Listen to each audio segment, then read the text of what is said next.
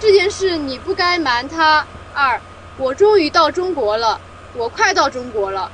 三，北京的大街上挤满了人和自行车。四，你可以把我当做你的朋友。五，看到这种情况，我的眼泪涌了出来。六，睡了两个小时半以后，我醒了，觉得肚子饿，要吃饭。七，我把行李放在行李架上了。